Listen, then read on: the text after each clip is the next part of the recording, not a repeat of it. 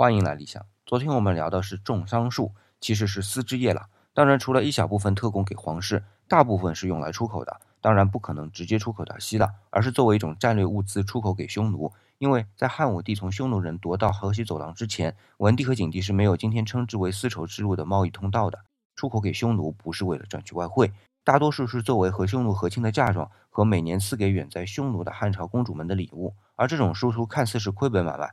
因为汉朝中央是通过收购民间的蚕丝，然后加工再送给匈奴，但这种输出除了文化上的居高临下之外，同时还可以减少匈奴的战斗力。因为匈奴本来就是想打进来弄点好处，现在好处自己来了就不用打了。再来就是匈奴如果成天感受到丝绸的顺滑，就不再愿意穿粗布衣服，这样一来不愿意上马打仗，二来养成对汉朝的依赖，就不再愿意攻击大汉了。这种高度对于基层的吏来说。哪里会想得到？所以汉文帝才会说，吏自己也整不明白，为啥要种树。